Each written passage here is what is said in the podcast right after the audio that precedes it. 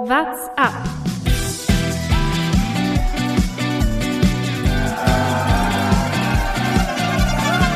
Allez Romain, il attaque Allez Allez Romain Der Radsport-Podcast. Nur noch eine Woche, dann geht es los mit der größten Rundfahrt des Jahres. Die Tour de France steht mal wieder an und deswegen haben wir uns hier zu einer neuen Folge WhatsApp versammelt. Mein Name ist Lukas Bergmann. Normalerweise habe ich zwei Kollegen an meiner Seite, aber es ist auch gerade noch ein anderes großes Sportevent, deswegen fällt einer aus. Aber mit Jonas Bayer hat man natürlich den Radsport-Experten schlechthin hier in den rein. Das ist schon mal gut gelaufen. Ich werde natürlich versuchen, Thomas zu ersetzen. Liebe Grüße an dieser Stelle an den, der sicher noch arbeitet, während wir hier aufnehmen. Welches dieses andere große Sportereignis sein soll, ist mir auch nicht so ganz klar. Wir machen hier lieber was. Schauen auf die Tour de France hinaus. Wichtiger kann es eigentlich gar nicht werden, oder? Definitiv. Ich glaube, da würden uns äh, die ein oder anderen Fahrer zustimmen. Bei den Franzosen weiß man nicht so richtig. Was ist da jetzt wichtiger? Fußball oder Radsport? Wer hat die größeren Chancen, Alaphilippe die Tour zu gewinnen oder Frankreich die Fußball-EM? Wenigstens überlappt sich aktuell noch nicht. Ich erinnere mich an, als John Degenkolb die Etappe gewonnen hat bei der Tour de France. Da war zum gleichen Zeitpunkt noch ein Frankreich-Länderspiel. Ich weiß gar nicht mehr welche, ob das WM oder EM war. Und äh, da haben die Franzosen extra einen früheren Flug bekommen von, von Roubaix nach in die Alpen, äh, damit sie das Spiel dann schauen können. Da haben quasi zwei Flugzeuge gemacht, voll gemacht, einmal mit allen Franzosen und dann der Rest hinterher. Ja, die Deutschen können sich auf jeden Fall äh, bald auf die Tour de France konzentrieren. Das ist schon mal äh, sehr, sehr gut. gut für uns.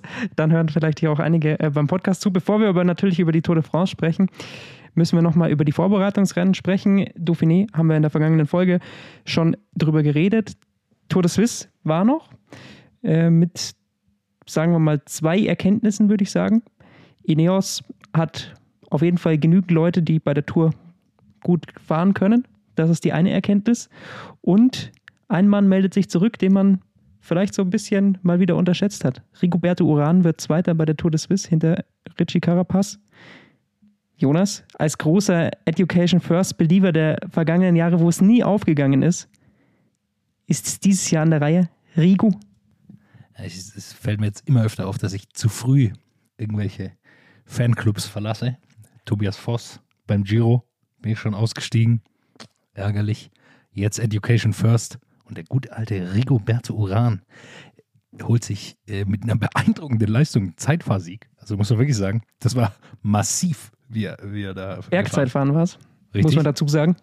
Also, ist mal, das ist ein Zeitfahren, was man nicht so häufig sieht. Richtige Materialschlacht. Deshalb ist es ein bisschen schade, dass Thomas heute auch nicht dabei sein kann. Dem hätte, der hätte seine Freude gehabt. Oder hat seine Freude gehabt. Die haben natürlich sehr viel darüber nachgedacht, wie macht, wie geht man so ein Bergzeitfahren an? Und es gab alle Varianten, die man sich vorstellen konnte. Straßenrad, einfach nur, hat er hauptsächlich Movistar gemacht. Also will ich so sagen, hat mittelmäßig funktioniert. Dann gab es die Möglichkeit Zeitfahrrad, komplett, haben auch manche gemacht. Ist natürlich aber ein Nachteil berghoch, weil die einfach schwerer sind. Dann haben manche ganz normales Straßenrad mit Auflieger, also mit diesem Triathlon-Auflieger, ist erlaubt dann in diesem Fall. Manche ganz normales Straßenrad mit Auflieger und Scheiben, äh, Scheibe hinten drin. Also es ging, ging zu. Und einer hat gewechselt. Rui Costa hat oben gewechselt. Ja, was das Besondere an dem Zeitfahren war, es war nicht nur ein Bergzeitfahren, wie man es sonst kennt, äh, erst flach und dann geht es halt einen Berg hoch, wie wir es bei der Tour de France vergangenes Jahr gesehen haben, wo dann relativ klar ist, okay, da wechselt man dann einfach das Rad, sondern es gab dann auch noch eine Abfahrt innerhalb des Zeitfahrens. Und das hat es eben, glaube ich, so besonders gemacht von den Rädern her. Hat es auch äh, besonders gemacht für die Fahrer. Also, ich weiß auch nicht, in der Abfahrt Zeitfahren klingt auch erstmal sehr gefährlich. Ja gut, es war nicht die gefährlichste Abfahrt, glücklicherweise. War nicht die technischste Abfahrt, sondern breit asphaltiert in der Schweiz. Was dazu kam noch, was, was ich ganz lustig fand, die hatten das Zeitfahren zweigeteilt, weil es natürlich in den Alpen war. Da kommt man nicht so einfach zurück. Die Teams haben jetzt auch nicht jeweils acht Autos oder sieben, je nachdem wie viele Fahrer dabei waren, weiß ich gar nicht so genau, dass da jeder sein eigenes Auto bekommt. Das heißt, es wurde, die erste Hälfte ist gestartet, dann war eine Stunde Pause, dass alle Autos wieder zurück über den Pass fahren können und dann ging es weiter. Auf jeden Fall war es für einen, der sehr gut abfahren kann, dadurch auch möglich, ein gutes Ergebnis zu holen beim Bergzeitfahren. Äh, Julien Alaphilippe hat sich da den zweiten Platz hinter Rigoberto Uran beim Zeitfahren geholt, war dann Dritter in der Gesamtwertung zu dem Zeitpunkt. Ähm, lag auch daran, er hätte noch weiter vorne platziert sein können, aber er hatte mal wieder Verpflegung angenommen innerhalb der letzten 20 Kilometer. Kann man schon, Wiederkehrendes Muster, das will ich sagen. hatte schon bei der Tour de France gemacht. Aber ja, ähm, andere Diskussion. Ich glaube, äh, jetzt bei der Tour de France wird es ihm dann irgendwann nicht mehr passieren. Ich glaube, jetzt achten die auch bei De Koenig mal ein bisschen, bisschen mehr darauf. Aber er ist zumindest in einer Form, wo man äh, darüber diskutieren kann. Ist er jetzt einer, der auf GC fährt bei der Tour de France? Ich glaube, so wie er bei der Tour de Suisse aufgetreten ist schon. Ja, ich glaube, er wird es auf jeden Fall versuchen. Also was soll er sonst tun? Zwei Etappensiege, das reicht ihm ehrlich gesagt auch nicht. Also äh, dafür ist er einfach zu gut und das hat er auch schon zu oft gezeigt, dass er das kann. Also ich glaube, eine oder zwei Etappen kann er einfach gewinnen, wenn er in guter Form ankommt. Ich glaube, er will es versuchen. Die, wir werden nur nachher noch über die Strecke sprechen. Die kommt ihm sicherlich entgegen. Ähm, dazu sei gesagt, einfach als Dritter von der Tour de Suisse abzureisen, das ist auch nicht jedem Team möglich oder jedem Fahrer. Er ist Aber- ausgestiegen, weil er Vater geworden ist, muss man dazu sagen. Also es war, hatte schon einen Grund, er ist nicht einfach so ausgestiegen, aber ja. Also, äh, das ist auch alles richtig, dass er da eine Pause macht und zu seiner Frau fährt. Das ist ja ein emotionales Ereignis. Aber dennoch sei gesagt, dass nicht jeder Fahrer sich das einfach erlauben kann. Äh, zu sagen, ja, na gut, den einen Tag, den schenke ich mir jetzt. Obwohl ich hier Dritter werden könnte bei, der, bei, einer, bei einer großen Einwochenrundfahrt. Ansonsten fand ich, hat man jetzt bei dieser Tour de Suisse noch nicht so viel rauslesen können. Äh, Carapaz hat es am Ende eigentlich relativ kampflos, bis auf vielleicht dieses Zeitfahren, letztendlich dann doch gewonnen und hat sich da den Sieg dann hier holen können. Ja, er sah gut aus. Ähm, ist auch immer so ein bisschen schwierig. Man weiß nicht so ganz, wer kommt aus welcher Form, wer will sich einfach noch ein paar Renntage nochmal mitnehmen. Wer nutzt es zum Formaufbau? Es ist immer so ein bisschen schwierig. Van der Poel kam zurück, hat direkt gewonnen. Also äh, alles beim Alten. Äh, und äh, ja, es ist am Ende nur eine Vorbereitungsrundfahrt, auch wenn es eine große ist. Ich glaube, so muss man sagen. Und Ineos hat jetzt beeindruckendes äh, gestaltet, die letzten Wochen, das muss man auch sagen, mit Port und Carapaz äh, da zu gewinnen, wo, wo man sagen muss, was ich ganz beeindruckend finde, dass sie mit, ihrem, mit ihrer Tourtruppe noch nie auf Roglic und Pogacar getroffen sind. Also sie haben es die ganze Saison vermieden, auf einen Zweikampf mit denen zu treffen. Da hatten sie immer irgendwelche anderen Mannschaften dabei. Um, was das jetzt aussagt, Lukas, das überlasse ich dir, die Interpretation. Ist es Angst oder äh, das Wissen um die eigene Stärke? Naja, sagen wir mal so, also ich glaube, Ineos hat auf jeden Fall das stärkste Team, wenn man es sieht. Also wenn man mit äh, Theo Geoghegan Hart, mit Richie Port, mit Garen Thomas und jetzt mit Richie Carapaz da zur Tour fährt, hat man erstmal vier potenzielle Und einem der beiden Podestkandidaten. Yates-Brüder. Wenn Ja, er aber ich glaube, Yates äh, soll nicht fahren. Der, glaube ich, soll, so wie es jetzt aussieht, bei äh, der Vuelta dann erst an den Start gehen. Ähm, von dem her ah, kann natürlich sein, das offizielle Aufgebot von Ineos ist noch nicht draußen, aber das war jetzt so das, was man bisher durchgehört hat. Trotzdem möchte ich noch mal einmal zurückkommen auf äh, Rigoberto Uran, weil das ist natürlich jetzt die Frage, was bedeutet das für die Tour? Ähm, so wie es der Teamchef von Education First gesagt hat, hatten sie eigentlich geplant, ihnen freie Hand zu lassen, dem Team, und hauptsächlich auf Etappensiege zu gehen, da mal ordentlich absahnen zu können. Ich meine, dafür haben sie sehr, sehr gute Fahrer. Aber jetzt setzt man sich vielleicht doch nochmal zusammen, haben sie gesagt, nach dieser Tour de Suisse. Rigoberto Uran, man wusste es äh, lange nicht, wie er in Form ist. Er ist nicht viele Rennen gefahren, ähm, war auch dann wieder zu Hause. In der Heimat hatte er auch, glaube ich, Probleme mit, mit Corona, auch mit Einreise etc. Und von dem her hat sich das jetzt so ein bisschen erst ergeben für Education First. Was ist deine Meinung? Muss man auf GC fahren? Ich glaube, er soll es auf jeden Fall versuchen, weil Rigoberto Uran ist mir noch nicht als begnadeter Etappenjäger aufgefallen. Also soll es ja zum Schlusssprint kommen, da würde ich jetzt immer sagen, nee, da zieht er eher den kürzeren und da gibt es einige Fahrer, die ich vor ihm sehen würde. Deshalb glaube ich, ist eigentlich eine ganz gute Überlegung zu sagen, ja, schau, der, da können fünf Leute vom Team erstmal machen, was sie wollen, so ein bisschen. Dann schauen wir mal mit durch die ersten bis zu den Alpen vielleicht, wie es mit Uran aussieht. Und wenn er dann zehn Minuten Rückstand hat, kann er immer, kann er immer noch ähm, sich zurückfallen lassen und, und auf Etappensiege gehen. Ich glaube, warum nicht? Also nochmal ein Top 5 Platz. Und er hat es immer im Bein, also er ist einfach ein guter Fahrer. Auch am Berg, wenn er in Form ist, dann kann er immer Top 5 fahren. Und ich glaube, das wollen sie auch dann äh, jetzt schauen, ob es geht.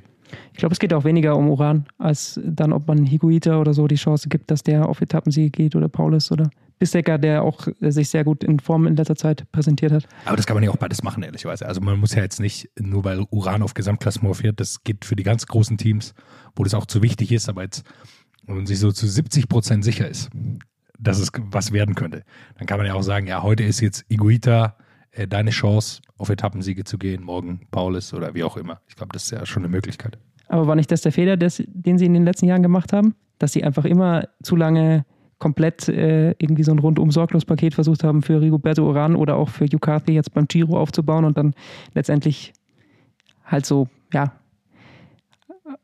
im Niemandsland verschwunden sind bei diesen Rundfahrten. Ja, Niemandsland ist dann auch immer hart gesagt. Also wenn man ein Top-5-Ergebnis erreicht, so ist es, da will ich jetzt auch nicht sagen Niemandsland, aber klar, muss man sich immer die Frage stellen, war das, ist das die sinnvollste Taktik? Ich wüsste es auch nicht. Also was ja noch schlimmer ist, ist am Ende zu denken, ja, äh, hier Uran hätte vielleicht sogar aufs Podium fahren können, Top 3 oder vielleicht sogar das Ding gewinnen, war jetzt nicht der Fall. Aber dann zu denken, ja, scheiße, hätten wir mal den einen Berghelfer noch gehabt, der da einmal uns, uns noch 20 Sekunden reingefahren hätte, ist wahrscheinlich noch bitterer, das am Ende zu denken. Fear of missing out, quasi, muss man da sagen. Also die Teams strukturieren sich langsam, überlegen nochmal, mit welcher Taktik sie an diese Frankreich-Rundfahrt hingehen. Bei einem Team gab es auf jeden Fall ein großes Donnerwetter in dieser Hinsicht. Bora Bei Hans Intermarché oder wie meinst du? Bora Hans Grohe hat äh, sein Team bekannt gegeben und sagen wir mal so, von den Bergfahrern war das jetzt dann keine große Überraschung, außer vielleicht, dass Emanuel Buchmann jetzt doch mit dabei ist. Äh, ansonsten äh, Wilko Keldermann und äh, Patrick Konrad, die sollen sich also da ums Gesamtklassement kümmern. Und dann war ja eben die Frage, nur Sagan, nur Ackermann, beide zusammen. Am Ende ist es nur Peter Sagan geworden. Pascal Ackermann nicht im Aufgebot von Bora Hans Grohe. Und der Mann war nicht amused. Der war richtig, richtig sauer, hat ein Interview mit Radsport News gegeben, wo er Ralf Denk meiner Meinung nach schon sehr klar attackiert hat. Er hat gesagt, Ralf Denk ist immer ein Mann gewesen, der sein Wort gehalten hat. In diesem Fall nicht. Sieht nicht so rosig aus. Ja, es war schon länger eine Diskussion, ob Pascal Ackermann Bora verlässt. Ähm, dieses Jahr, die, er hat noch kein Rennen gewonnen dieses Jahr. Also man kann auf jeden Fall auch sportliche Gründe finden, zu sagen, nee, den nehmen wir nicht mit. Aber es ist natürlich ein Schlag äh, ins Gesicht natürlich für Pascal Ackermann. Er hatte das Versprechen von, von Ralf Denk eben, dass er im Bora-Trikot sein Tourdebüt machen kann. Da besteht jetzt nur noch die Möglichkeit, wenn er verlängert. Und ich glaube, mit dem Nicht-Einladen zur Tour de France hat man auch die Chance auf eine Vertragsverlängerung ähm, beendet. Ich kann mir aber auch vorstellen, ist immer nicht so ganz klar, ob Teams Fahrer mitnehmen wollen, die das Team auf jeden Fall verlassen. Früher gab es das auf keinen Fall, jetzt hat sich so ein bisschen gewandelt, manchmal nimmt man auch Leute mit. Das schwingt immer auch ein bisschen rein, dass man sagt, ja, äh, vielleicht nehmen wir lieber Sagan mit, wo vielleicht die Chancen auf eine Vertragsverlängerung schon davor größer waren. Ist, ist immer wieder auch in der Debatte, dass er, dass er doch bleibt bei Bora. Ich glaube, er weiß auch, was er daran hat. Sie wissen, was sie an ihm haben. Ähm, ich habe ja vor der Saison gesagt, er schafft nichts mehr, aber ja, er ist ganz gut in Form äh, gekommen, hat Rennen gewonnen, also das kann man ihm erstmal nicht vorwerfen. Hat das äh, Sprinter-Trikot beim Giro, also äh, ich kann mir auch vorstellen, dass er einfach bleibt da. Man denkt ja immer, er ist so uralt, aber er ist auch erst in Anführungsstrichen 31, was jetzt für Radsportler noch kein Alter ist. Alt. Ja, man hat wirklich das Gefühl, er geht gleich in Rente. Aber ja, also er ist einfach so super erfolgreich und, und, so lange schon super erfolgreich. Mit sehr jungen Jahren. Also das wird ja das Gleiche sein. Es ist das Gleiche wie mit Egan Bernal. Also man schaut jetzt, wie, wie alt war er jetzt, als er, die, als er den Giro gewonnen hat? 22, glaube ich. Oder 23? Boah, das müsste ich ja, nachschauen. Um aber, oh. und, aber man denkt ja auch, ja, der, äh, der vor zwei Jahren hat er die Tour de France gewonnen, da war er 21. Also das ist ja das gleiche, ein ähnliches Gefühl. In fünf Jahren denkt man ja, pff, aber schon, ja, schon lang dabei. Ja, auf jeden Fall Pascal Ackermann, da kommen ein paar Sachen kann man da aus diesem Interview mit Radsport News zitieren. Er sagt auch, äh, als er den Vertrag vor drei Jahren unterschrieben hat, hieß es eben innerhalb dieser drei Jahre, wo er diesen Vertrag haben wird, wird er bei der Tour de France starten. Das war das Versprechen, das er von Ralf Denk hatte. Hätte er das nicht gehabt, hätte er den Vertrag damals nicht unterschrieben. Und das sind natürlich jetzt wieder so Punkte, wenn jetzt einmal dieses Versprechen gebrochen wird, weiß ich nicht, ob Pascal Ackermann dann einen Vertrag von Bo Grohe, der ihm dann äh, am Ende der Saison vielleicht oder auch nicht angeboten wird, unterschreiben wird. Ja, ich glaube nicht. Ich glaube, jetzt ist es, äh, da lehne ich mich einfach mal aus dem Fenster, ohne mehr Insider-Infos zu haben. Ich glaube, das war's. Also jetzt hat er auch noch mal ein bisschen ausgeteilt. Muss man sicherlich auch verstehen, aus der Emotion heraus. Sehr bitter für ihn natürlich. Er hat da seine Saison drauf ausgerichtet. Wir hatten ja auch mit ihm gesprochen äh, im, im, Voraus, wo er auch nochmal gesagt hat, ja, Tour de ist ein großes Ziel, darauf trainiert er hin. Und äh, ich glaube, da ist dann schon äh, zu viel zerbrochen, einfach um das kitten zu können. Würde ich jetzt einfach mal behaupten wenn man mit der deutschen Brille dann natürlich auf die Tour schaut, durch das Pascal Ackermann nicht dabei ist, muss man auch ehrlicherweise sagen, wird es mit möglichen Etappensiegen ziemlich dünn. Lennart Kemner ähm, ist aus persönlichen oder gesundheitlichen Gründen auch ähm, nicht dabei bei der Tour de France. Äh, Maximilian Schachmann wird sich, so wie es aussieht, auf die Olympischen Spiele vorbereiten, ist auch nicht im Bora-Aufgebot. Wird dann schon schwierig. Also ich weiß nicht, ob Nils Pullet mal in der Ausreißergruppe geht. Ist wahrscheinlich am Ende dann noch äh, die wahrscheinlichste Variante, aber ich sehe auch nicht die Etappe, wo er gewinnen kann. Also für deutsche Etappensiege schaut es dünn aus. Je nachdem, was Simon Geschke so darf, oder? Ja, das ist äh, tatsächlich die Frage. Wie lange ist Guillaume Matar in der Rolle des GC-Fahrers und wann darf äh, Simon Geschke als Helfer auch mal ausreißen? Es sind nicht so wahnsinnig viele Deutsche dabei. Also schon einige, sind schon einige dabei, aber jetzt nicht die größte Zahl. Äh, ist man sicherlich gespannt. Nils Polit, denke ich, sind, es könnte auf jeden Fall ein, zwei Etappen dabei sein, die ihm liegen. Einfach für ihn als kraftvollen Fahrer. Man darf immer nicht unterschätzen, auch, auch bei schwierigeren Etappen, wie bilden sich eigentlich da die Ausreißergruppen. Also es wird viele Etappen geben, wenn wir gleich da drauf schauen, die hinten schwer werden, aber vorne relativ flach sind. Und da ist es für Bergfahrer gar nicht so leicht, in die Gruppe zu kommen. Also wenn Nils Polit drauf tritt, dann ist es für einen Simon Geschke gar nicht so einfach, da mit in die Gruppe zu kommen. Also nur, nur, nur so angemerkt, äh, nicht, dass ich Simon das nicht zutraue, aber in die Richtung geht's. Und äh, deshalb glaube ich schon, dass er da seine Chance auch bekommen wird, gerade bei, bei Bora, die auch mit Ida Schelling, der jetzt noch dazugekommen ist, der ein Superjahr gefahren ist, der sicherlich auch seine Chancen bekommen wird in, in Ausreißergruppen. Es ist natürlich einfach ein besonderes Terrain dieses Jahr bei der Tour de France. Wie gesagt, da kommen wir gleich noch drauf zu sprechen. Da sind wir eigentlich schon mittendrin ähm, in unserer großen äh, Tour de France Vorschau. Fangen wir doch mit den Favoriten an. Und da sind natürlich zwei ganz vorne zu nennen. Rigoberto Uran haben wir schon besprochen. Richtig.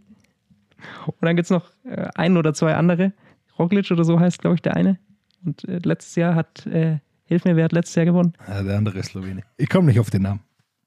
Nee, äh, aber natürlich reden alle nur über den Zweikampf von Tadej Polgacar gegen Primoz Roglic. Ist es wirklich nur der Zweikampf? Ja, wenn man sich aktuell, wenn man sich so angeschaut hat, wie die dieses Jahr gefahren sind, dann, also jetzt könnte man sich leicht machen und sagen, an denen führt kein Weg vorbei. So könnte man sagen. Oder man sagt, ja gut, die kann aktuell eigentlich fast niemand besiegen. Wenn man gesehen hat, wie die fahren, dann ist es, äh, gewinnt entweder Roglic oder Pogacar, diese Anwochenrundfahrten und der andere verliert, weil er irgendwie einmal übertölpelt wurde, Pogacar, in der Abfahrt. Ähm, und also die sind schon bärenstark. Ich glaube, beide, ich glaube, die haben nie schlechter abgeschnitten als Platz 5 oder so, auch bei allen Klassikern, die sie gefahren sind. Also das ist schon richtig gut und es fällt einem kaum was ein, wo die eigentlich eine Schwäche haben. Also wenn man jetzt überlegt, dann kann man sagen, okay, viele Abfahrten nach, nach dem Zielankunft, Ineos, weiß ich nicht, ob das die beste, ob das das Beste ist für sie, für Port, äh, Thomas und Carapaz, die da einfach immer wieder stürzen. Sehe ich jetzt bei den beiden nicht. Spritzige Zielankunft à la Philippe. Ersten Etappen, Mühle Bretagne und so weiter. Ist was für ihn, aber dann denkt man, ja gut, aber da ist halt Roglic und, und Pogacar nicht schlechter. Also es fällt einem irgendwie schwer, äh, eine Schwäche von denen auszumachen. Und das ist eben der Punkt. Julien Alaphilippe kann natürlich versuchen, da auf Gesamtklassement zu fahren. Und es sind sicherlich einige Etappen, die ihm liegen. Aber es gibt keine Etappen, die Pogacar und Primoz Roglic nicht liegen. Also es gibt äh, in dieser Radsportwelt scheinbar auch keine Etappenführung, die den beiden nicht liegt. Auch wenn Tadej Pogacar im Interview vor dieser Tour behauptet hat, es passt jetzt nicht so perfekt für ihn und er würde sich mehr Bergankünfte wünschen. Das ist auch richtig. Also das, das stimmt auch. Er ist der sicherlich der beste Bergfahrer aktuell. Wir haben gar nicht über die Tour, de, Tour of, of Slovenia gesprochen. Ja, eine absolute, auch keine Konkurrenz dabei. Eine absolute Farce, was ich da gesehen habe. Ähm, für alle, ihr könnt euch ja die Zusammenfassung anschauen. Er ist da angekommen und sonst war eigentlich niemand da. Äh, spielt auch keine Rolle, aber ich glaube, er ist mit Abstand der beste Bergfahrer ähm, im, im Peloton. Und was sicherlich, was man beobachten muss, ist, glaube ich, inwieweit ist er wirklich ein herausragender Zeitfahrer auf der Ebene. Das ist, glaube ich, die entscheidende Frage. Wir haben ihn alle im Gedächtnis jetzt. Er hat letztes Jahr, also vielleicht das beste Zeitfahren aller Zeiten abgelegt. So kommt es einem zumindest vor, wenn man sich nochmal daran zurückerinnert. Aber jetzt sind die sind Ebene. Also jetzt sind es richtige Rouleur-Zeitfahren, klar mit ein bisschen Höhenmetern, aber das ist ein anderes, eine andere Art von Zeitfahren, wo ich jetzt persönlich sagen würde, da sehe ich Roglic noch vorne. Aber äh, ich würde auch kein Geld mehr gegen Pogacar setzen. So viel will ich sagen. Das ist richtig, aber es sind äh, zwei lange Zeitfahren, 58 Kilometer und das ähm, wird wahrscheinlich mit die größten Unterschiede bringen, zeitlich. So wie man jetzt in den letzten Wochen und Monaten gesehen hat, wie diese Rundfahrten letztendlich dann gestaltet sind, kommen die größten Abstände einfach bei den Zeitfahren raus und mit zwei so langen Zeitfahren hat natürlich Roglic schon einen Riesenvorteil. Könnte auf jeden Fall ein Vorteil für ihn sein. Jaron Thomas, eigentlich auch ein guter Zeitfahrer, hat jetzt dieses Jahr noch nicht die besten Ergebnisse abgeliefert im Zeitfahren. Dagegen Richie Port, der immer auch schon ein gutes Zeitfahren hatte, dieses Jahr nochmal gut war. Also um die Ineos-Jungs gleich mal mit dazu zu nehmen, ich denke, über Pogacar, Roglic, relativ äh, bunte Hunde, bekannt aus Funk und Fernsehen. Die, das Ineos Dreigestirn, der Dreizack, mit dem sie ankommen. Carapaz, äh, sicherlich der schwächste Zeitfahrer, aber vielleicht der beste Bergfahrer. Port so ein bisschen dazwischen und Thomas auch, äh, auch ein Supermann. Die werden sicherlich auch versuchen aufzumischen und auch, was sie gelernt haben, glaube ich, auch das einzusetzen, dass sie zu dritt sind. Also das ist so die erste Riege, die man natürlich auf jeden Fall nennen muss. Die beiden Slowenen und dann natürlich die Ineos-Jungs, die werden auf jeden Fall da vorne reinfahren. Und dahinter gibt es dann mal, mal nach noch so eine zweite Kategorie an Fahrern, die so überraschen kann, auf jeden Fall auch in die Top 5 fahren kann. Und da gehört natürlich dann Burhans Grohe mit Wilko Keldermann sicherlich dazu, weil er sehr, sehr stark sich im Zeitfahren präsentiert hat zuletzt. Ja, also ohne, ohne Frage. Ich glaube, da fängt so eine Kategorie von, von Fahrern an, also bei Ineos schon so ein bisschen, aber da kommt so ein bisschen, Mensch nennt man das, glaube ich, so ein bisschen Drop-off-Point, wo man dann mehr Abstriche machen muss. Also Keldermann sehe ich einfach wenn es dann tatsächlich bei den langen Bergetappen, zweimal Move on Two, werden wir nachher noch drüber sprechen. Ich tease hier immer schon ein bisschen die so einzelne Etappen an, die ich. Die ja, aber muss man ja auch, wenn ja, man über die Favoriten spricht, was ihnen liegt und was nicht. Absolut, genau. Und ich glaube, da hat er einfach ein bisschen Nachteile. Dagegen ein super Zeitfahrer. Emanuel Buchmann, sicherlich ein besserer Bergfahrer als ein Zeitfahrer, der jetzt dabei ist. Bei Emanuel Buchmann muss man eh sowieso abwarten, glaube ich, wie seine Form ist. Äh, Ralf Denk sagt, ja, wir fahren klar für Keldermann. Gut, was soll er sonst sagen? Also muss man auch sagen, also man darf nicht immer alles, was in der Öffentlichkeit gesagt wird, dann für bare Münze nehmen. Er kann jetzt auch nicht sagen, nee, Keldermann, dann kann er mal wieder schön zurück ins zweite Glied und wir fahren für Buchmann. Selbst wenn der super drauf ist. In der Theorie könnte es auch klappen, dass Buchmann gut drauf ist, weiß man aber einfach nicht.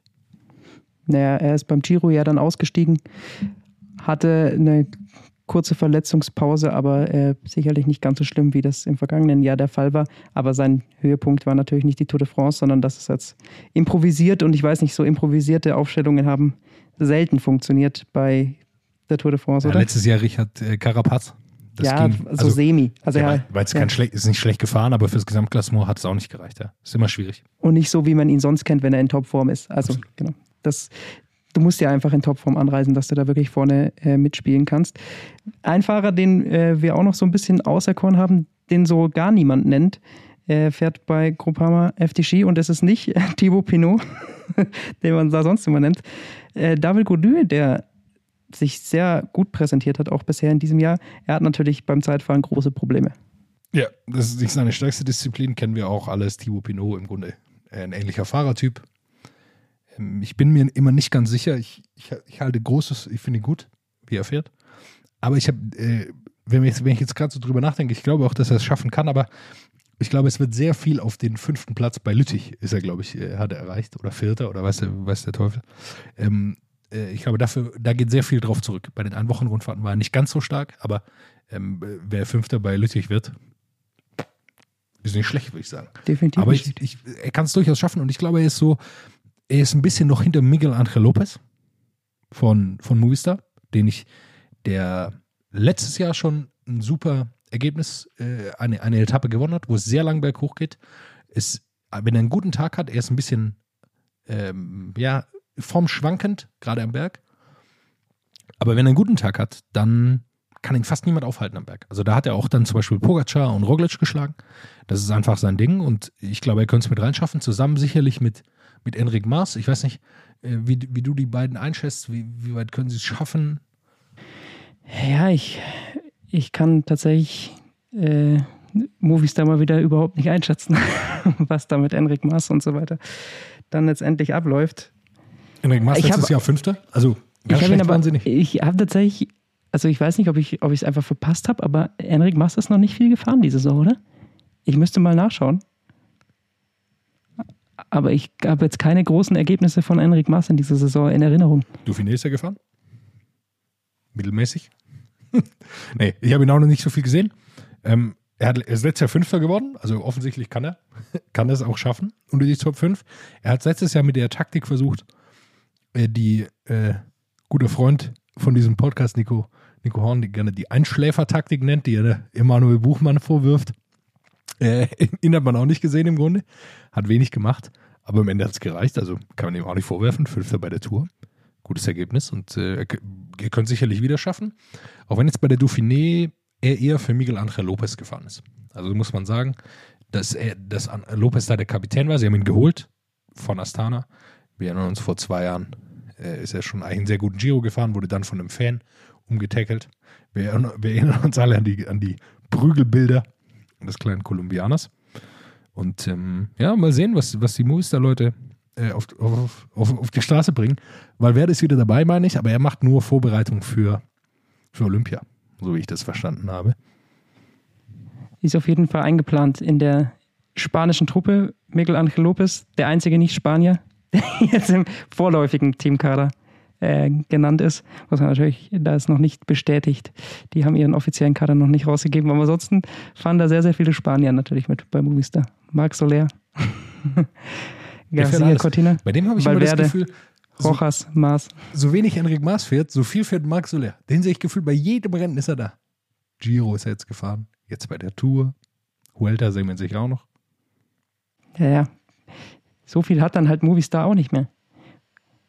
Ähnliches Phänomen für mich bei äh, Team Bike Exchange. Natürlich wieder am Start der Evergreen Simon Yates. Der wird aber nicht auf Gesamtklassement fahren. Der wird es auch als Tourvorbereitung nutzen und wir wissen, wenn die Yates-Brüder dort ankommen und auf Etappensiege fahren, das ist meistens nicht die schlechteste Idee. Wir erinnern uns, als er Simon Geschke hat einmal stehen lassen, ähm, mit einem Antritt, dass, man auch dass Simon Geschke auch noch nicht häufig gesehen hat und ich noch weniger. Wie er da vorbeigefahren ist mit gefühlt dreifacher Geschwindigkeit, was da, was da war. Also, äh, die haben immer eine gute Form, die haben immer einen Kick, äh, immer eine gute Grundform, wo sie Etappen holen können. Also, wird man sehen, ich glaube, das ist dann so eine Kategorie. Guillaume Martin muss man abwarten, wie lange können die mithalten. Michael Woods zum Beispiel, super am Berg, super Form dieses Jahr, aber katastrophaler Zeitfahrer, so wie er sich präsentiert hat, kann auch wieder jetzt besser werden. Weiß man alles nicht, aber das ist dann so eine Kategorie von Fahrern, die dabei sind, wo man dann sehen muss, wie weit tragen die Beine. Jetzt haben wir natürlich schon so, so viele Namen genannt und trotzdem gibt es immer noch so ein paar, wo man sagt, gehören sie noch dazu? Nairo Quintana zum Beispiel? Muss man ihn noch zu Klar, den er gehört Favoriten immer sehen? dazu. Nairo Quintana gehört immer dazu. Also er er wird es nicht schaffen über drei Wochen wahrscheinlich, wie immer, aber äh, bis dahin macht er doch Spaß. Mit seinem stoischen Gesichtsausdruck, nie eine Führung, immer an, an Position 3. Aber er gehört, gehört er noch äh, nicht mal mehr zur zweiten Kategorie vielleicht? Gehört er inzwischen nur noch zur dritten? Oder zählt man ihn da zu den Namen, die wir jetzt da in dieser zweiten Riege aufgezählt haben, dazu? Du wolltest schon sagen, ist er schon Ensemble? Genau. Er ist dabei. Man kann auch nicht auf ihn verzichten, aber ja, so ganz reicht nicht mehr. Ich weiß es nicht. Ich, ich kann es nicht beurteilen. Mit seinem Rücken, schwierig. Aber ehrlich gesagt, immer wenn er in Topform ist, und dieses hat er schon wieder ein paar Ergebnisse gehabt, wo man dachte, ja, ja gut, das ist der alte Nairo, der letztes Jahr super gefahren am Anfang, dann wieder Probleme bekommen bei der Tour. Also ich freue mich, dass er dabei ist. Er versucht es immer wieder. Ich glaube, er wird nie wieder, er wird nie die Tour gewinnen. Äh, das ist leider, leider ihm nie vergönnt gewesen. Ich finde ihn immer äh, einen sympathischen Typen, äh, ab, abseits seines Rades immer. Er schnauft immer durch die Nase. Das finde ich ja erstmal sympathisch. Hast du ihn einmal durch den Mund atmen sehen? Nein, wieso? Vielleicht liegt es daran. Vielleicht muss er einfach einmal nur den Mund aufmachen, dann wird es schon, schon funktionieren.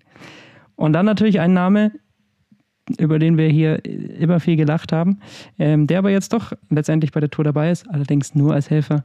Christopher Froome. Er wird Michael Woods unterstützen, ist aber im Aufgebot von Israel Startup Nation.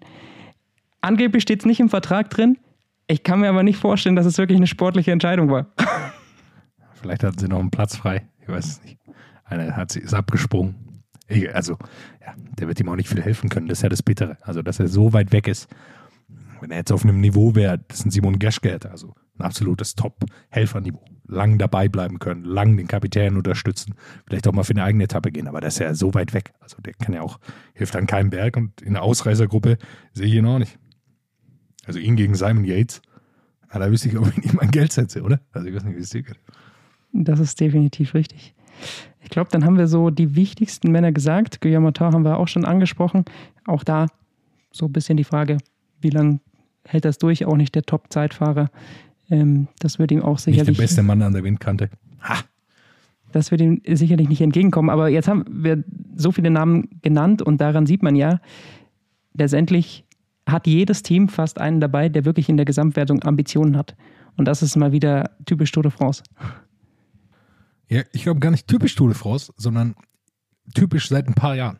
Dass jetzt auch die kleinen Teams, eben Akea Samsic, eher ein kleines Team, dass sie Nairo Quintana und Warren Bagui, der sicherlich wieder dabei ist, ich habe jetzt das Aufgebot nicht gecheckt, aber ich gehe davon aus, dass sie zwei Namen dabei haben, die groß sind und die eine Rolle spielen können in der Tour.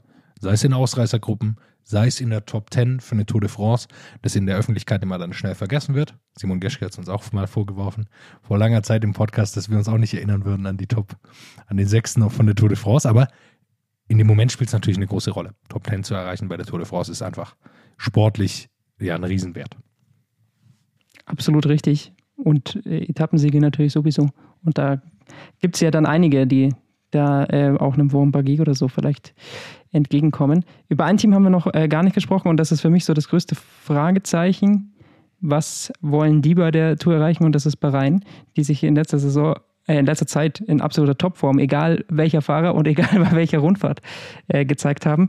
Also eins ist klar, Sonny Colbrelli ist dabei. Äh, der wird sicherlich darauf hoffen, dass er irgendwie auf den ersten Etappen mit seiner Form sich das gelbe Trikot schnappen kann. Das ist klar, das ist sein Ziel.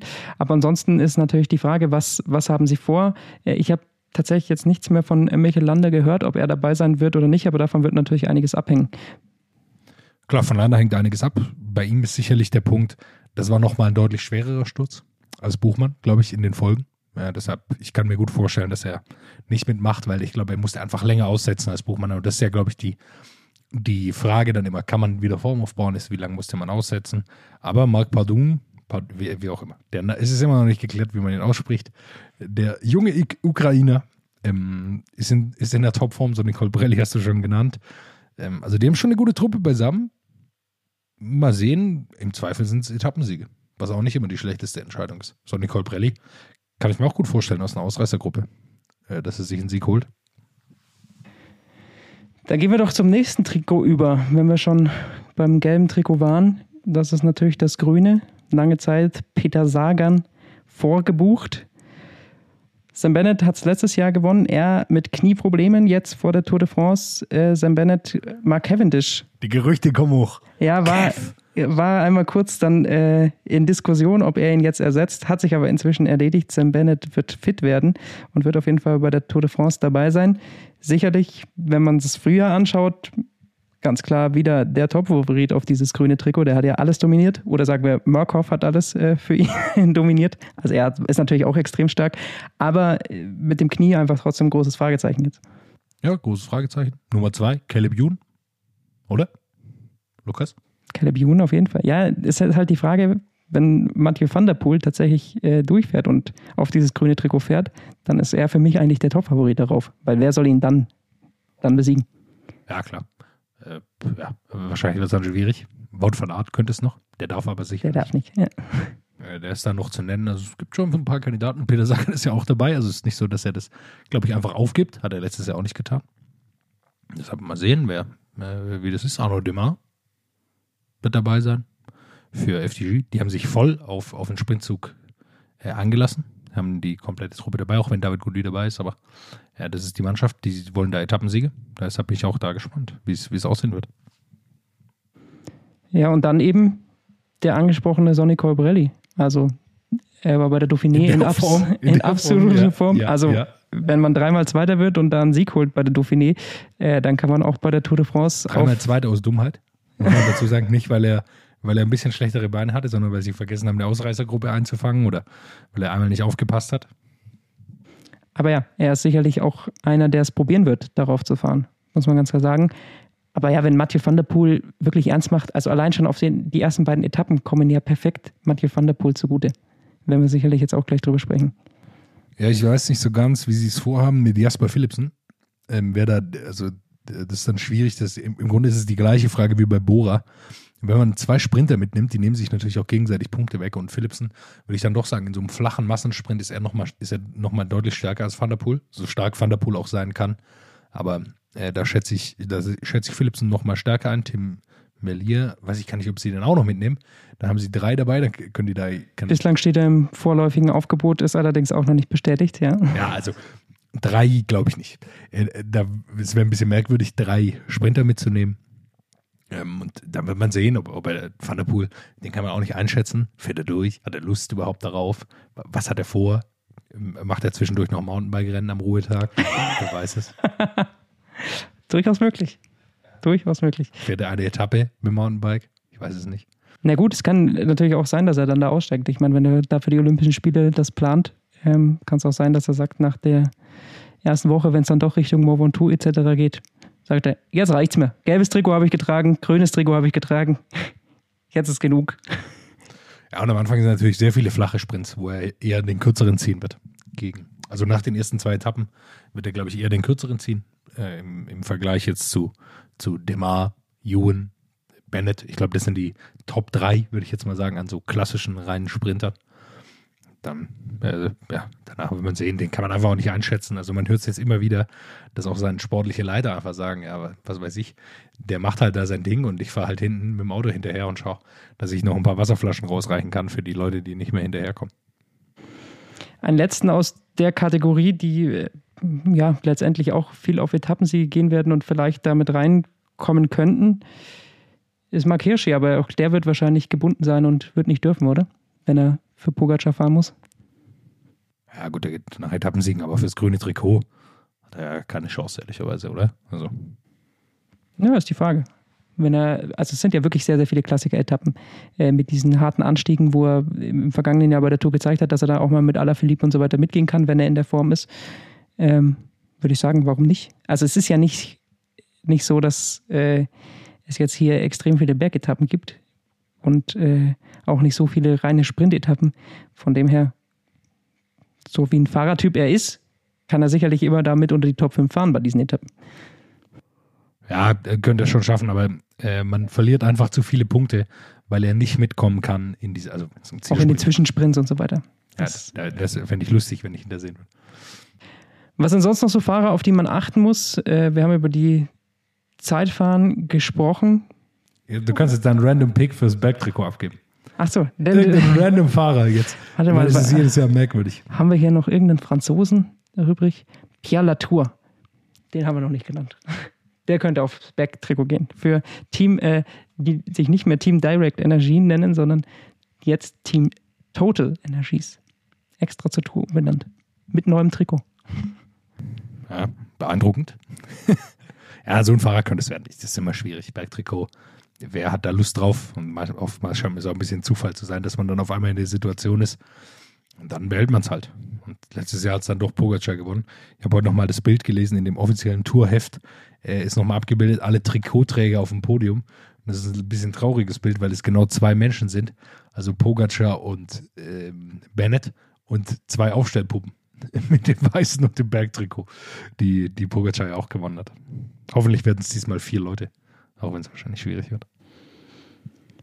Ansonsten für das Zeitfahren kommt natürlich neben einem Baut von Art oder einem Primus Roglic dann auch immer noch Stefan Küng in Frage, der sicherlich äh, dort auch auf Etappensiege gehen wird. Aber ich würde jetzt sagen, wir haben jetzt schon so viele Namen angesprochen und es gibt ja glücklicherweise noch einen zweiten Teil unserer Tourvorschau, in dem wir nochmal auf alle Teams genau eingehen. Äh, von dem her, da werden wir dann nochmal auf den einen oder anderen Fahrer äh, genauer eingehen. Dann würde ich sagen, lass uns doch so ein bisschen auf die äh, Strecke schauen. Es geht los, Grand Depart in der Bretagne. Eigentlich war es geplant, dass man in Dänemark den Grand Depart macht, aber da war jetzt Fußball-EM. Deswegen hat man dann im vergangenen Jahr gesagt, na gut, dann äh, lassen wir das mal. Und haben den Ausrichter des Grand Departs von 2022, nämlich die Bretagne, ein Jahr nach vorne verschoben. Ist es wirklich wegen Fußball-EM oder ja, das war zumindest die Begründung, wahrscheinlich auch wegen den Corona-Maßnahmen. Corona-Maßnahmen, ja. hoffentlich dabei und man nicht nur gesagt, Fußball-EM, nee, dann nicht Dänemark. Nee, also auf jeden Fall ist es jetzt die Bretagne geworden und das spricht schon mal für einen ähm, ereignisreichen Auftakt, denn es gibt weder ein Zeitfahren zum Auftakt noch eine klassische Sprintankunft. Das muss ich jetzt mal sagen, deine Abneigung gegenüber Zeitfahren, das finde ich wirklich lustig. Dass du sagst, es gibt einen ereignisreichen Auftakt, kein Zeitfahren. Ich finde Zeitfahren unfassbar langweilig, aber das ist eine andere Geschichte. Ähm, die ersten beiden Etappen sind nämlich gleich äh, sehr spannend. Es sind zwei Hügelankünfte. Ähm, die zweite Etappe geht auf die bekannte Mure de Bretagne hoch. Und wir haben schon angesprochen, ist natürlich dann für einen Sonny Colbrelli, aber natürlich vor allem für einen Mathieu van der Poel gleich die Chance, sich das gelbe Trikot zu holen. Oder vielleicht sogar die ersten kleinen Zeitabstände rauszufahren, aber dafür sind, glaube ich, die Anstiege zu, zu kurz. Wenn einer nicht aufpasst oder so, dann könnte es schon passieren. Ähm, man sollte in Form sein, gerade die GZ-Fahrer, und ansonsten braucht man natürlich einen Punch. Man kann da schon was verlieren, also äh, kann da schon 10 Sekunden verlieren, einfach wenn man mal ein Rad verpasst. Und dann geht es schnell, wenn man da mal kurz überzieht. Gerade Mur de Bretagne ist extrem schwierig. Sieht immer sehr kurz aus, wenn man sich das so anschaut, aber ist ein sehr großer, äh, ja, ein sehr großer Anstieg. Ist was für die Poucheure. Und natürlich ist es auch so, dass es da die klassischen Bonussekunden oben gibt. Ja, die ist aber auch, also diese Bonussekunden, das ist immer nett gedacht, aber ehrlicherweise nimmt man die eher mit und dann, äh, wenn es gerade passt und wenn nicht, dann halt nicht. Also die Bonussekunden gibt es. Wie viel vor Ziel? Achso, ja, das sowieso, aber es gibt ja auch im Ziel Ja, äh, für genau. Platz 1, 2, 3 wieder die Zeitbonifikation. Ja. Das meinte ich. Also da können zumindest, kann man sich schon einen kleinen Vorteil verschaffen dadurch. Wenn jemand wie Alaphilippe tatsächlich aufs GC geht, dann sind das ja seine Chancen, wo er tatsächlich vielleicht äh, dann doch nochmal hofft, besser zu sein als Primus Roglic und Tadej Pogacar. Ja, also äh, du hast absolut recht, genau so ist es. Ähm, am Ende habe ich meistens das Gefühl, ab Woche drei spielen die überhaupt keine Rolle mehr, weil man hat eh schon vergessen, dass es die gab und die Abstände sind groß genug. In Woche eins aber sind spielen die eine große Rolle, weil es dann natürlich um sehr kleine Abstände gehen kann, äh, wer das gelbe Trikot bekommt. Also gerade diese Bonussekunden vor der Mühe der Bretagne, sowas kann dann tatsächlich den Unterschied machen. Ähm, weiß gar nicht, wie viel man da bekommt, aber es spielt auch keine Rolle. Aber da kann es einfach um eine Sekunde gehen und wenn man da mehr Bo eine Bonussekunde sich abholt, dann äh, ist es natürlich nicht schlecht. Also klar, spielt schon eine Rolle. Ich finde es immer, äh, es wird da im Fernsehen fast ein bisschen zu hoch gehängt, dass es da jetzt Bonussekunden gibt. Bernal und Evenepoel zum Beispiel haben jetzt da ein riesiges Battle drum gemacht, ist schön zu sehen, aber am Ende ist Remco 35 Minuten hinter äh, Egan Bernal im Ziel gekommen. Ich glaube, viel mehr braucht man zum Auftakt nicht sagen. Danach folgen äh, zwei flachere Etappen. Jedenfalls was für die Sprinter, für sicherlich auch Calabion und Sam Bennett. Und dann auf Etappe 5 eben das erste angesprochene Zeitfahren, 27,2 Kilometer lang. Und ja, es ist nicht komplett flach, es sind schon äh, leichte Hügel drin, aber ähm, man kann es jetzt nicht mit irgendwelchen Bergzeitfahren oder sowas äh, vergleichen. Also auf jeden Fall ähm, etwas für Primus Roglic. Ja, muss man klar so sagen. Also dafür wird kein Weg an ihm vorbeiführen. Bin ich gespannt. Ähm, Da wird es sicherlich Zeitabstände geben, bin ich, bin ich mir sicher. Auch für einige schon, also gerade Leute wie Miguel Angel Lopez, die da mit dem richtigen Problem rauslaufen können, aus einem 27 Kilometer Zeitfahren. Ich weiß gar nicht, wie so die prognostizierte Zeit ist, was die, was die hier fahren werden. Hm. Roundabout äh, halbe Stunde ungefähr. Also da kann es auch gut sein, dass da mal drei Minuten dazukommen würde ich jetzt mal einfach, einfach über den Daumen peilen. Und das kann natürlich schon einfach das Ende sein, jeglicher, jeglicher GC-Ambition, wenn man da nach fünf Tagen schon mit, mit zweieinhalb Minuten oder so dasteht. Vor allem ist es ja auch immer wieder eine Taktik von Teams, Fahrer nicht in absolute Topform reinzuschicken, dass die sich erst so ein bisschen entwickelt und dann ist Das ist nicht drin dieses Jahr. das ist nicht drin.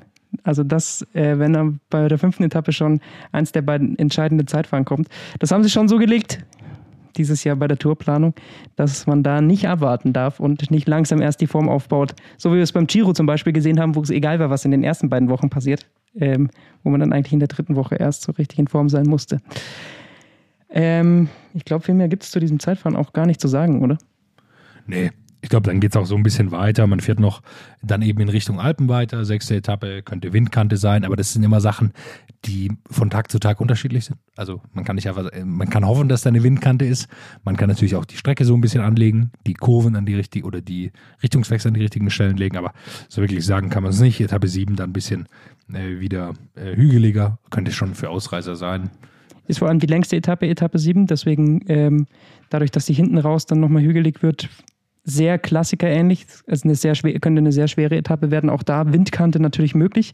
Mit nochmal einem Anstieg 20 Kilometer vor Schluss, der sehr steil ist. Ähm, dem Lieblingsfinish von Julien Alaphilippe, glaube ich, wenn man die letzten Tour de France-Jahre gesehen hat. Also es gibt schon sehr, sehr viele Etappen, die ihm liegen, oder? Also man hat schon nach seinem Vorbild so ein bisschen geplant.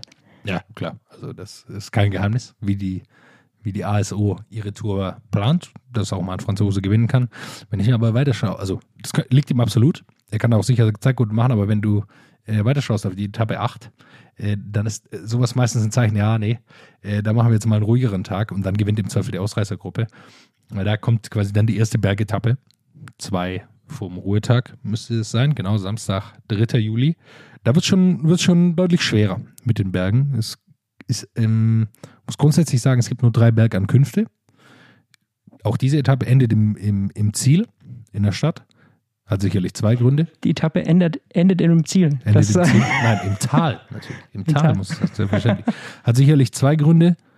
Äh, oder äh, ein, äh, also es kommt aller Philipp entgegen, weil er in der Abfahrt Zeit aufholen kann. Und gibt auch ein bisschen mehr Geld. Weil, in der, weil im Tal natürlich die, äh, die Gemeinden, die Städte sind, die auch bezahlen können für so eine Zielankunft. Ja, Le Grand Bonnard ist äh, eben auf der achten Etappe da die Zielankunft und es ist davor ähm, durchaus an diesem letzten Anstieg auch wieder ein bisschen steiler, äh, sehr unrhythmisch. Das ähm, es sind nicht diese klassisch langen Berge, die Ineos liebt. Scheint mir sehr rhythmisch zu sein, aber rhythmisch sehr steil. Ja. Das kann ja. man natürlich als rhythmisch bezeichnen. Ja, man kann, man kann äh, natürlich einfach so eine äh, unrhythmische Fahrt an, anstreben. Also das, was Thibaut Pinot so gut beherrscht hat, das wird jetzt nicht dabei sein, aber das sind natürlich Fahrweisen, die, die da, die für solche Berge wirklich geeignet sind. Bei mir kommt immer Le Grand Bonon, da kommt mir vor, da ist man jedes Jahr. Das ist für mich so ein Ziel, da habe ich das Gefühl, da jedes Jahr ist man da, oder? Also die scheinen auf jeden Fall Geld zu haben. Ich sicher nachgeschaut, aber aus meiner Sicht sind die jedes Jahr. Ist natürlich auch in den Alpen. Da gibt es jetzt auch nicht Millionen Routen, die man nehmen kann durch Städte. Also da ist es einfach natürlich auch begrenzt, weil es nicht so viele Städte gibt. Eine, die 2019 nicht angefahren wurde, mein Lieber. Etappe 9, Tinje. Da, wir erinnern uns alle, großes Unwetter. Zack, keine Chance da hochzufahren. Äh, Etappe vorzeitig abgebrochen. Und äh, ja, jetzt hat man es wieder versucht und ich hoffe, es klappt. War tatsächlich auch der Wunsch natürlich dann von äh, den Leuten vor Ort. Das ist natürlich bitter für die damals gewesen. Da bereitet man sich auf die große Bergankunft. Das war ja die 19. oder 20. 19. Etappe, glaube ich. Also 19, es war genau. auf jeden Fall klar, hier fällt mit die Entscheidung für die Tour de France. Ist es auch gefallen, aber leider nicht. das ist natürlich bitter gelaufen für dich. Jetzt hat man ihnen das Trostpflaster gegeben und ähm, ist wieder eine Bergankunft hier jetzt auf der neunten Etappe. Äh, eine der wenigen Bergankünfte haben wir gesagt. Ähm, das ist dann wiederum ein Berg äh, rauf nach Tinje, der Ineos, glaube ich, sehr gut liegt. Das ist äh, flacher, nicht ganz flach, aber äh, so ein flacherer, stetiger Anstieg, wo man dann doch äh, recht gut glaube ich, das aus Ineos-Sicht äh, kontrollieren kann oder auch aus Jumbo-Visma-Sicht. Man muss ja sagen, die Fahrweisen ähneln sich ja inzwischen. Ja, fast mehr aus Jumbo-Visma-Sicht. Äh, ja, ist ein längerer Berg. Ähm, weiß ich gar nicht, ob da so viel passieren wird. Glaube ich eben auch nicht. Ähm, die Etappe davor hätte ich mehr, mehr im Auge. Also Etappe 8, Etappe 9 kann auch sein, ja. Dass man sich da dann einigt und, und niemand irgendwas noch versucht. Könnte natürlich dagegen sprechen, nächster Tag ist Ruhetag. Also zwei Sachen, die da so miteinander spielen, aber äh, dafür ist der Berg einfach nicht steil genug und auf so flachen Sachen, äh, auf flachen Sachen äh, ähm, könnte, äh, spielt einfach Windschatten eine zu große Rolle, dass da so viele Abstände entstehen können. Mein Highlight kommt dann auf Etappe 11, nachdem Etappe 10 wieder eher was zum Ausruhen ist, in Anführungsstrichen. Wir sind immer noch bei der Tour de France. Aber Etappe 11 wird dann auf jeden Fall, zumindest vom Namen her und vom Mythos her, auf jeden Fall einige Zuschauer und sicherlich auch einige der Fahrer hervorlocken zu attackieren. Zweimal Mont Ventoux. Das ist mal eine Ansage. Einmal die bisschen einfachere, in Anführungsstrichen, Seite und einmal äh, die etwas steilere Seite, die da hochgefahren wird. Und zum Schluss dann eine sehr, sehr schnelle Abfahrt. Diese Abfahrt wird also insgesamt zweimal gefahren mit über 100 km/h ähm, die die Fahrer dort erreichen werden. Also äh, es wird da verdammt schnell Richtung, Richtung Ziel. Aber zweimal Mont Ventoux ist natürlich für Radsportherzen eine Ansage. Ich schwärme hier immer davon, äh, als ich einmal vor, äh, bei der Tour de France vor Ort war und da zweimal Alpe d'Huez hochgefahren wurde. Da ist natürlich zweimal der gleiche Anstieg, aber das hat Du natürlich. wurdest hochgefahren. ich, ich wurde hochgefahren. Du bist nicht hochgefahren. Ich bin nicht dem Rad hochgefahren. Nein. Enttäuschend. Ja, Jonas, Da, da hatte ich, glaube ich, noch gar kein Rad. Da bin ich hochgelaufen.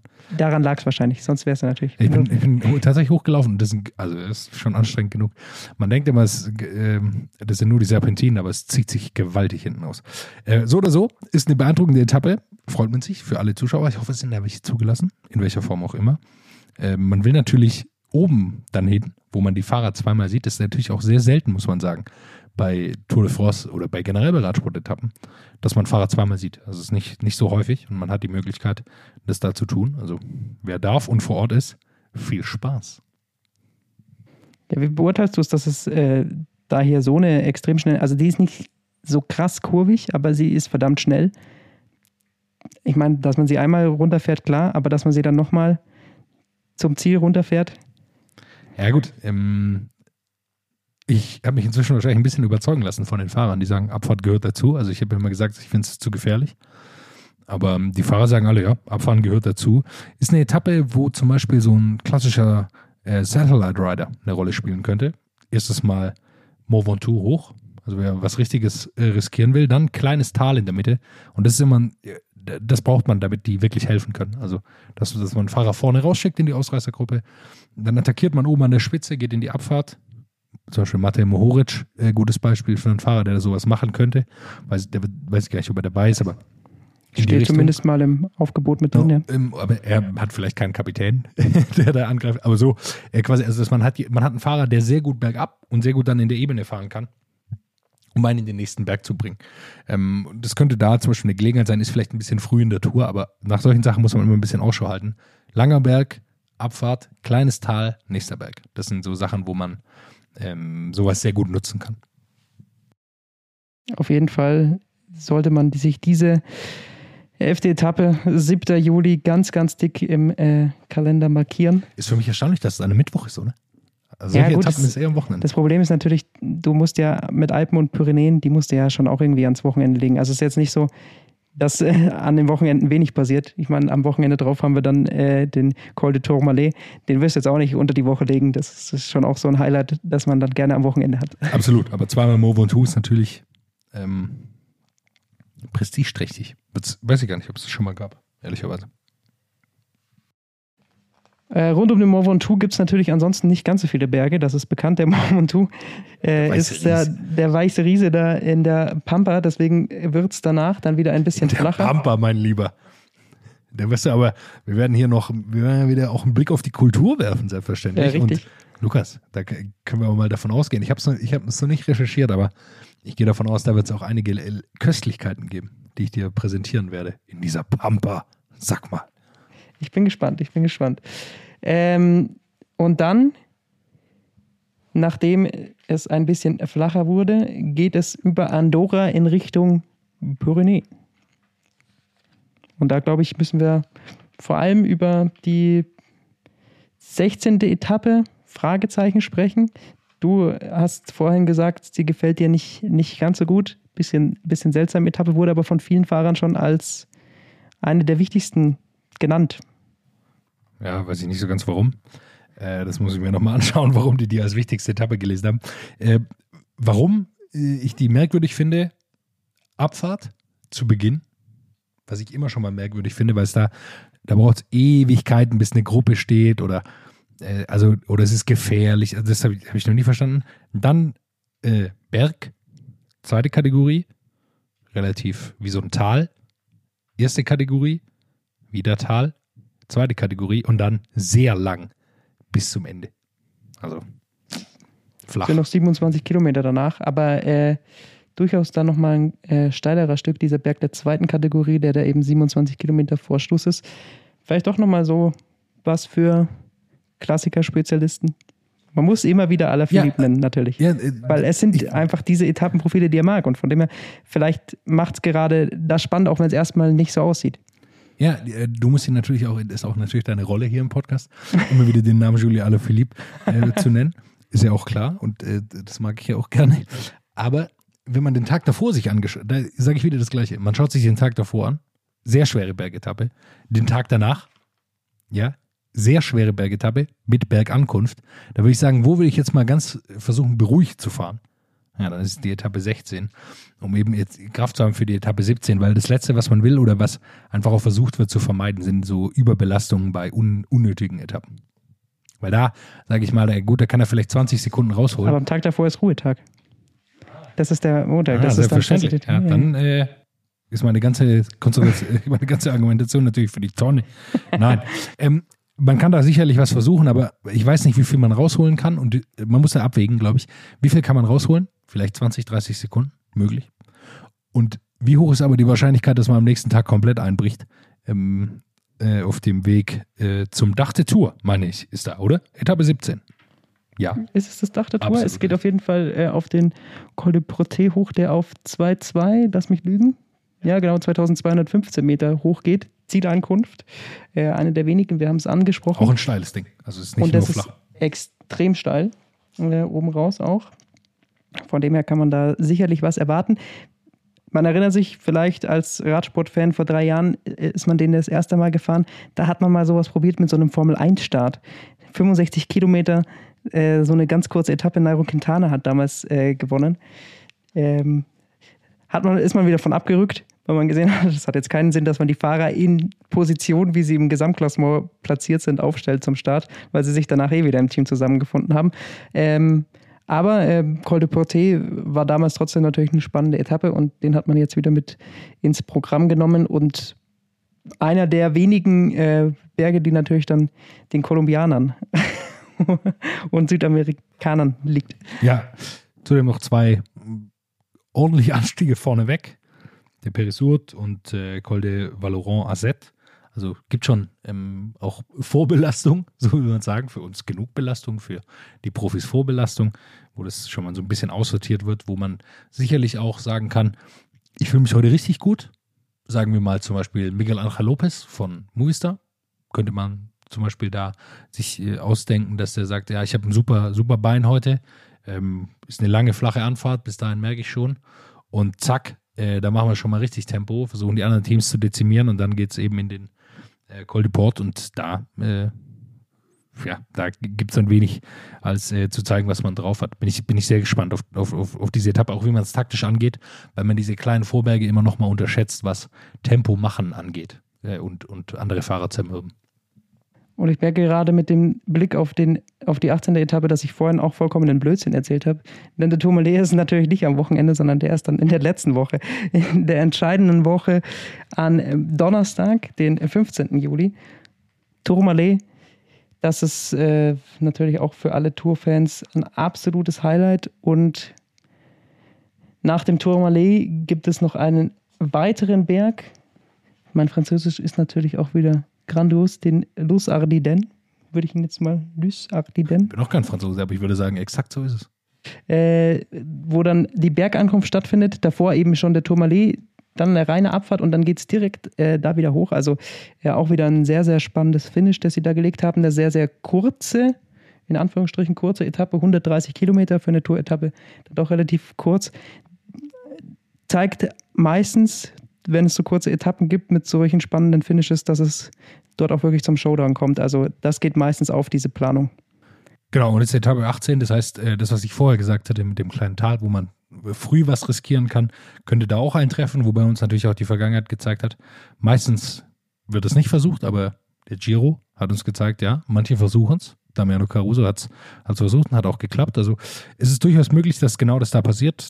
Tourmalet, jeder kennt ihn, ist ein sehr, sehr schwerer Berg. Also da besteht die Möglichkeit für sowas und ich glaube, das ist dann auch ganz clever gemacht. Ich, diese langen, an, flachen ähm, Starts bei der Tour de France, weiß ich nicht, ob ich da immer ein Fan von bin, aber äh, so ist es, so machen sie das. Das wird es beim Giro zum Beispiel nicht geben. Auch der Giro eher eine ganz andere Herangehensweise, einfach auch an Bergankünfte, wie wichtig die sind hier. Nicht so wichtig, das ist nochmal eine Bergankunft. Und äh, da wird auf jeden Fall nochmal was probiert, weil das Grunde die letzte Chance ist, am Berg was zu reisen. Danach nochmal flache Etappe und dann eben das Zeitfahren. Da haben sie Gefallen dran gefunden. Auch wenn es dir nicht immer passt mit dem Zeitfahren, aber ähm, da haben sie die äh, Gefallen dran gefunden letztes Jahr. Ja, gut, letztes Jahr ist vielleicht deine Ausnahme, aber ansonsten äh, habe ich jetzt Zeitfahren nie als, Also für mich ist es eigentlich immer mit der letzten Bergetappe, kann- höre ich auf zu gucken, dann schaue ich wieder, erst wieder Champs-Élysées und schaue mir die Ergebnisse an. das reicht mir dann. Nee, aber äh, natürlich, das Zeitfahren, 20. Etappe hat natürlich auch seinen Reiz. Hat 30 auch Tradition, Kilometer lang. Hat auch Tradition bei der Tour de France. Es ist wieder so ein traditionellere Zeitfahren, so wie man das aus den Anfang der 2000er und auch davor kennt, dass man da 30 Kilometer Zeitfahren am vorletzten Tag macht, um das ganze Ding zu entscheiden. Und dort wird sich dann auch natürlich diese Tour de France entscheiden, ganz klar. Ja, also ob sich da entscheidet, das kann, man, kann man immer nie sagen. Äh, ist es wirklich, aber da wird es auf jeden Fall noch äh, Veränderungen Zeitabstände geben, geben, im, Zeitabstände, Veränderungen im Gesamtklassement. An welcher Position, dann kann man nie sagen. Es ist eine Art und Weise, eine Rundfahrt zu beenden. Ähm, die Tour ist wenig daran interessiert, das am letzten Tag zu machen. Der, die 21. Etappe ist blockiert, das wird sich, glaube ich, auch nicht mehr ändern. Früher hatten sie das schon manchmal, aber ähm, das werden sie, glaube ich, nicht mehr machen. Dann kommt man da eben rein in die Champs-Élysées 21. Etappe. Und ähm, ja, ähm, ist wieder ein, ein schöner Rundkurs. Aus meiner Sicht eine Bergankunft zu wenig. Hätte ich mir eine mehr gewünscht. Eine Abfahrt weniger, so kann man es auch sagen, wenn man über die Sicherheit argumentieren will. Aber gut, lässt sich nicht ändern und äh, ich freue mich äh, gewaltig wie immer. Es ist auf jeden Fall eine Tour, die diesmal äh, sehr, sehr viel in Frankreich, eigentlich komplett in Frankreich stattfindet. Ähm, ohne jetzt lügen zu wollen, aber ich weiß Andorra. gar nicht, ob sie, ob sie mal über die Grenzen, ja, richtig. Äh, aber ansonsten, äh, glaube ich, fahren sie jetzt nicht allzu weit von der Grenze Frankreichs weg. Habe ich jetzt nicht genau im Blick, aber Hat sicherlich auch Corona-Gründe. Also, dass sie sagen, ja, hier wissen wir, die, kennen wir die Regeln, hier gibt es zumindest einheitliche Regeln. Also spielt ja auch eine Rolle, dass sie, dass man das alles beantragen muss. Er gab ein sehr gutes Interview vom Cycling Magazine ähm, mit Albrecht Röder, der die, die deutschen Meisterschaften jetzt in Stuttgart äh, veranstaltet, der auch nochmal erklärt hat, was da alles dazukommt, bei wem man alles Gesundheitskonzepte beantragen muss. Zum Beispiel, warum da jetzt gar keine Zuschauer sind. Den Hintergrund hat er dort erzählt, eben in diesem Podcast, dass sie das, äh, das Konzept, das Gesundheitskonzept vor mehreren Wochen natürlich schon einreichen mussten. Und äh, das zu ändern geht nicht so leicht. Also da ist jetzt ein Gesundheitskonzept, das eher dem Corona-Stand von vor fünf Wochen entspricht. Und das, da werden die bei der Tour de France auch Wert drauf legen, dass sie jetzt sagen, okay, wir bleiben in Frankreich, hier wissen wir, was wir haben, hier kennen wir die Regeln, hier können wir es alles beim gleichen, bei der gleichen Person im Zweifel sogar beantragen, äh, wie wir das grundsätzlich vorhaben. Und ich, ich glaube, das ist auch ein Grund dafür. Wie ist dein Fazit gesamt zur Strecke? Es ist sehr abwechslungsreich. Wir haben gesagt, es gibt Zeitfahren, es gibt genug Klassiker-Etappen. Es gibt jetzt nicht ganz so viele Bergetappen wie sonst, aber es gibt sie auch. Also Mehr Sprint, mehr Sprintetappen als letztes Jahr. Das auf jeden Fall, behaupten. Auch äh, hinten raus nochmal Etappe 19 äh, ist noch eine Sprintetappe. Also äh, für die ist wieder gesorgt, nachdem wir uns letztes Jahr Sorgen gemacht hatten. Ich würde sagen, zu Unrecht Sorgen gemacht haben. Am Ende gab es doch sehr viele Möglichkeiten eigentlich für Sprinter. Wir haben uns fast schlimmer vorgestellt. Ähm, ja, es ist, ein, es ist ein Parcours, der für Julio Alaphilippe gedacht ist. Äh, so würde ich es doch behaupten. Mhm, Der sich aber herausstellen könnte, dass er eher für Roglic gemacht ist, weil er doch nochmal im Zeitfahren besser ist und man die Zeitfahrkilometer in der Wichtigkeit, glaube ich, gar nicht unterschätzen darf. Es ist eben genau der Punkt, dieses Zeitfahren, die, glaube ich, Primus Roglic nochmal ein Mühe in eine bessere oder eine höhere Favoritenrolle bringt als Tadej Pogacar. Wäre mein Fazit zu dieser Strecke. Könnte ich mir auch vorstellen, ja, absolut. Ähm, ja, es wirkt auch jetzt nicht überhart, aber äh, die Härte von einem Rennen kommt meistens ja eher durch die Fahrweise als durch den Parcours. Also man kann sich viel vorstellen. Viele Bergetappen. Beim Giro haben wir auch eine Bergetappe gesehen, wo die Favoriten sich einfach entschieden haben zu sagen, nee, heute ist ein, ein ruhiger Tag, äh, Ausreißer gewinnen und Und man darf es von der Härte jetzt auch nicht unterschätzen. Also wir haben zum Beispiel über die Etappe 7 gesprochen. Das sind dann, äh, die kommt erstmal jetzt nicht als, äh, als Riesenbergetappe oder so äh, daher, aber 248 Kilometer und am Ende, glaube ich, auch fast 3000 äh, Höhenmeter. Das ist halt wirklich ganz, ganz typisch Klassikerprofil und wir wissen ja, wie fertig äh, Fahrer nach so einem Klassiker ins Ziel kommen und das äh, schlaucht extrem auch für die kommenden Tage. Das darf man dann auch nicht unterschätzen. Genau, aber da, hängt auch davon ab, wie die eben gefahren wird. Also es kann auch einfach sein, dass alle, dass einfach eine Ausreißergruppe wegfährt und äh, man hinten ein bisschen die Beine hochnimmt, so ist es dann. Also wenn man weiß, okay, dann jetzt hat eh noch ein Sprinter zum Beispiel das Trikot und sagt sich, ja, morgen äh, fange ich die Berge an, da verliere ich das Ding eh, der eine Tag ist mir auch egal. Ähm, dann ist es das gelbe Trikot halt weg. Und äh, kann auch sein, äh, also da, es hängt sehr viel einfach von der Fahrweise ab, wie, wie gefahren wird, wie hart dann so eine Tour wirklich ist. Aber einfach ist es nie. Ich glaube, das kann man sagen. Leicht wird eine Tour de France nie. Das ist doch ein schöner Abschlusssatz zu dieser Strecke und zu dieser Vorschau für die Tour de France. Zwei organisatorische Dinge können wir auf jeden Fall noch klären. Es gibt noch eine weitere Folge vor der Tour de France. Äh, wir werden hier unsere schon aus den vergangenen beiden Jahren bekannte Teamvorschau machen, indem wir alle Teams nochmal genau unter die Lupe nehmen, alle Fahrer nochmal, zumindest sehr viele Fahrer, äh, nochmal ansprechen und durchgehen. Viele haben wir jetzt schon genannt. Sehr viele kommen nächste Woche. Zur Tour de France gibt es wie gewohnt unseren Tourfunk. Jeden Tag 20 bis 30 Minuten Update zur entsprechenden Etappe, wo wir das nochmal analysieren. Da könnt ihr uns auch wie immer gerne Feedback, Anregungen, Wünsche für diese Tour de France nennen. Bringt euch gerne mit ein und ansonsten freuen wir uns auf diese drei Wochen Tour de France und hoffen, dass ihr mit dabei seid. What's up? Der Radsport-Podcast. What's up ist eine M945-Produktion. Ein Angebot der Media School Bayern.